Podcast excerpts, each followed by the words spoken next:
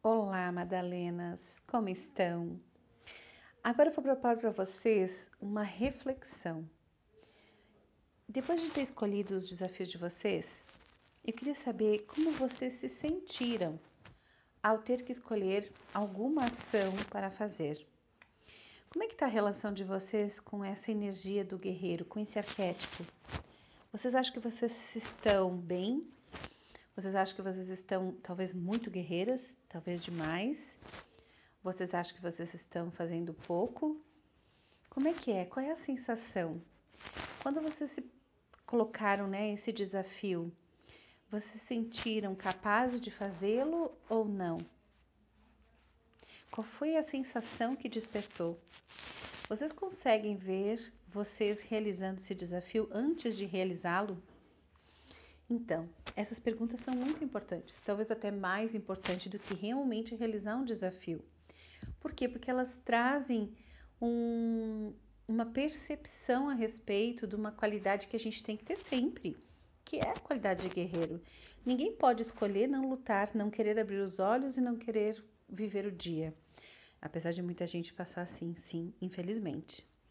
E eu queria falar uma coisa para vocês, nas palavras do, Deepak Chopra de novo, sobre o mago Merlin. Merlin ou Merlin, alguns dizem Merlin, que na verdade ensinou Arthur quando ele era pequeno, né? O rei Arthur.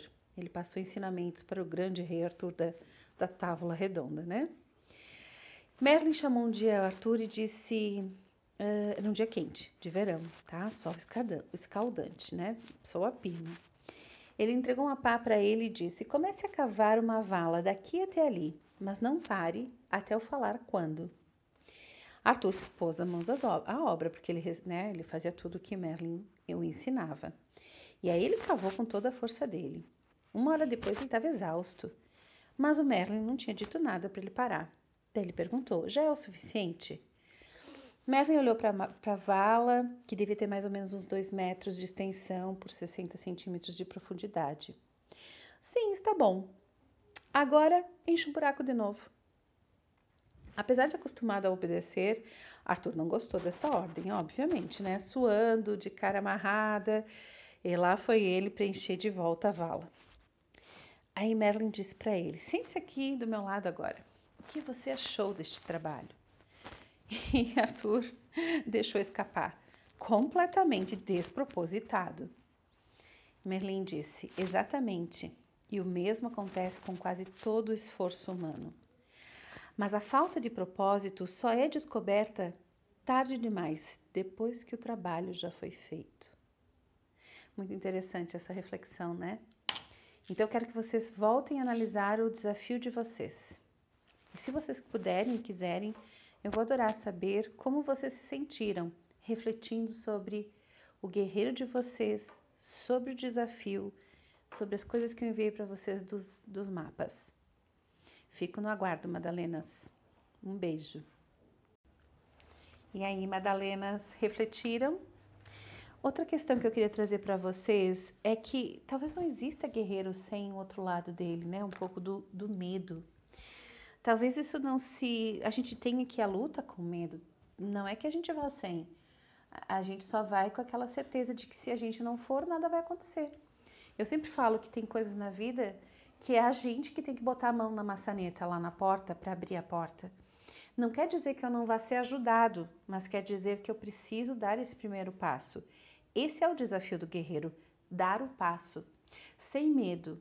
Você sabe que o arquétipo de Ares, o carneiro, ele baixa a cabeça, ele mira no que ele quer, ele baixa a cabeça e ele vai, vai atropelando tudo que está no meio do caminho entre ele e o objetivo dele. Então, ele é a abertura. E é por isso que essa coisa da cabeça também, né? Então, geralmente, uh, os arianos são tensos, né? Pensam, tem esse pensamento muito cerebral por causa dessa questão do arquétipo mesmo. E embora eu tenha dito, né, que, ele, que, o, que o guerreiro vai sem medo, essa seria a postura ideal, mas ele vai muitas vezes com medo mesmo. E é assim que ele vai conquistando as coisas deles, dele. Então também nós temos que pensar sobre esse, essa, essa, essa emoção, esse medo. Toda e qualquer transformação na vida existe primeiro como uma elaboração da mente. Essa é uma das leis universais, quer dizer, hermética. O universo é um pensamento, o universo é pensamento, a energia é pensamento. Então, tudo isso é energia, nasce antes, tudo, tudo no mundo nasce antes aí, na energia. Os grandes pensadores da história com visão ampla, eles nos ajudaram a romper as barreiras mentais. Nós, mas nós temos que sobrepujar as barreiras emocionais e instintivas, senão a gente não consegue mesmo quebrar, né, com os nossos medos, fim, com as coisas já estabelecidas para estabelecer coisas novas. O medo emocional da morte é uma dessas barreiras. Porque sim, toda vez que o guerreiro põe a mão numa porta, ele vai abrir uma porta, ele vai deixar outras. É, é lei. O guerreiro não pode ir para uma nova luta se ele não abandonar outra, senão ele vai estar lá lutando. É por isso que esses dois tipos de guerreiros entram na história e nós temos os dois nos mapas, como vocês viram. E nós vamos fazer um exercício sobre isso. Eu vou explicar para vocês o exercício e depois vocês vão tirar um tempo, tá? colocar o, o, o timer para 5 minutos e vocês vão começar a escrever no papel. Então, peguem caneta, fim ou um lápis que, que dure 5 minutos de escrita contínua. Vocês vão escolher um local calmo, um momento que ninguém vai interromper vocês, para vocês fazerem esse exercício escrito. Então, eu vou dizer para vocês algumas coisas do exercício, vou explicar por quê. E quando vocês estiverem preparadas, vocês vão lá e façam o exercício. Depois voltem me contar como foi. Pegue então um papel, eu, eu, eu, acho que o melhor é um caderno mesmo, porque vocês vão ter que ter espaço para escrever até, até que possam né, continuar, sem tirando muito, no máximo tirar a caneta para virar a página, ou deixar páginas soltas na mesa. Buscar esse lugar tranquilo, como eu falei, sem ser distraídas. Vocês vão começar a colocar a ponta da caneta no papel e só vão parar quando o despertador tocar 5 minutos. Não pode erguer a caneta durante cinco minutos, tá? Se vocês fizerem o exercício direito. Vocês vão começar escrevendo as palavras tenho medo de. Então, vocês lá, podem até deixar prontas, tá? Tenho medo de, e aí começa, tenho medo de tal coisa. E aí vocês vão começar cinco minutos direto, escrevendo tudo que vem à mente de vocês. Mas tem uma sacada aqui. Vocês, eu, eu até aconselho talvez a colocar uma música de fundo.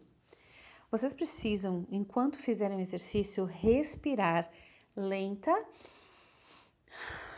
e, ritma, e ritmicamente, fazendo pausas intermediárias. Então, mas não a caneta, tá? A caneta tem que estar no papel escrevendo.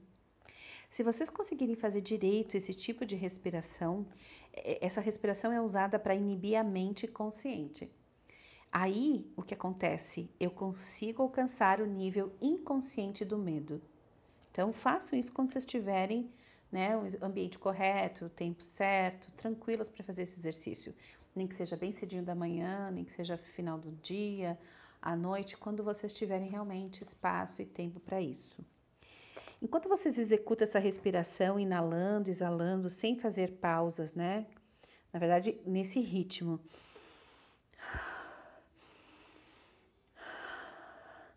sem mexer essa caneta, tá? Vocês vão soltar, se soltar e começar a escrever os medos ocultos. E aí vocês vão ver que se vocês entrarem bem no exercício, vocês não vão conseguir parar até não tocar o despertador. Simplesmente vocês vão ver que vocês vão começar a escrever, escrever, escrever, escrever. Talvez vocês até se assustem. Façam isso, tá? Isso é libertador, mas também é muito corajoso, eu sei. Uh, se vocês estiverem fazendo esse exercício né, livremente, né, deixando os pensamentos se que, que se expandam, sem controlar os pensamentos, simplesmente só escrevendo, vocês vão fazer associações estranhas e imprevistas com o assunto do medo. Então vocês vão poder perceber o que, que aquele medo, a que aquele medo está associado. Esses receios inesperados trarão outras emoções, tá? Não apenas o medo mas podem trazer raiva, vocês podem chorar, podem trazer um certo sofrimento, podem trazer um alívio. Esses temores enclausurados podem começar a fluir. Deixem que emerja, mas voltem sempre à respiração e não levantem a caneta do papel enquanto não tiverem terminado, ok? Se vocês sentirem mal-estar, aí vocês parem. porque daí provavelmente é demais. Mas cuidem que a mente boicota até isso, hein? Talvez vocês precisem deitar depois do exercício. Talvez vocês tenham chorado, estejam se sentindo exaustas. Isso acontece, gente. Com certeza nós estamos lidando com as emoções. E as emoções não, não são tão simples assim. Esse exercício ele é mais eficaz a primeira vez que a gente fizer, tá? Não quer dizer que vocês não possam fazer ele mais outras vezes, mas é que ele vai ser sempre mais eficaz na primeira vez. Então façam ele inteiras, tá? Se entreguem ao exercício. Com eles vocês vão descascar uma camada de um sistema de crenças. Como eu brinco, nós somos cebolas, né? Cada camada que a gente vai tirando vem mais coisas que estavam lá escondidinhas à tona. Cada vez mais eu vou ficando cada vez com menos problemas escondidos nas minhas emoções. Por quê? Porque eu as estou trabalhando. E por que eu provoco esses questionamentos? Para que a gente examine as nossas dúvidas mais racionais. Através da dúvida, a gente situa o que, o que duvida. Atrás daquele que duvida está o pensador. Atrás do pensador, uma partícula de consciência pura que precisa estar consciente antes que qualquer pensamento possa surgir. Vocês são essa partícula de consciência. Mergulhem inter interiormente e descasquem essas camadas de dúvidas. E aí, concluindo com a história de Arthur, nenhum trabalho será em vão, porque a gente vai saber o porquê que a gente está fazendo. Faça exercício, meninas. Boa sorte e contem depois como foi para vocês. Eu espero que tenha sido transformador. Um beijo.